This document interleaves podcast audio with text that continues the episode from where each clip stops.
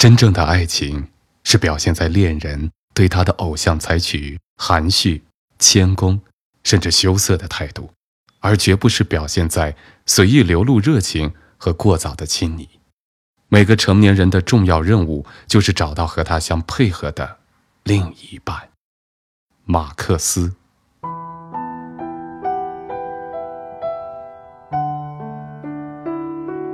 燕妮，我又给你写信了，因为我孤独，因为我感到难过。我经常在心里和你交谈，但你根本不知道，既听不到，也不能回答我。我的照片，纵然照得不够高明，但对我却极有用。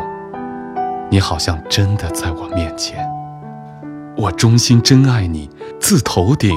至脚趾的吻你，跪倒在你的眼前，叹息着说：“我爱你，夫人。”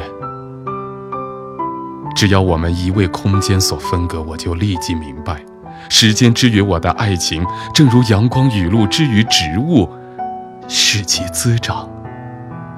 我对你的爱情，只要你远离我身边，就会显出它的本来面目，像巨人一样的面目。在这爱情上集中了我所有精力和全部的感情，我又一次感到自己是一个真正的人，因为我感到了一种强烈的热情。你会微笑，我的亲爱的，你会问，为什么我突然这样滔滔不绝？不过，我如果能把你那温柔而纯洁的心紧贴在自己的心上，我就会默默无言。不做一声，我不能以唇吻你，只能求助于文字，以文字来传达亲吻。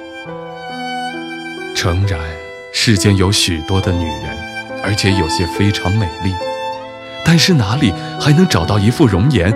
她的每一个线条，甚至每一处皱纹，都能引起我的生命中最强烈而美好的回忆。再见。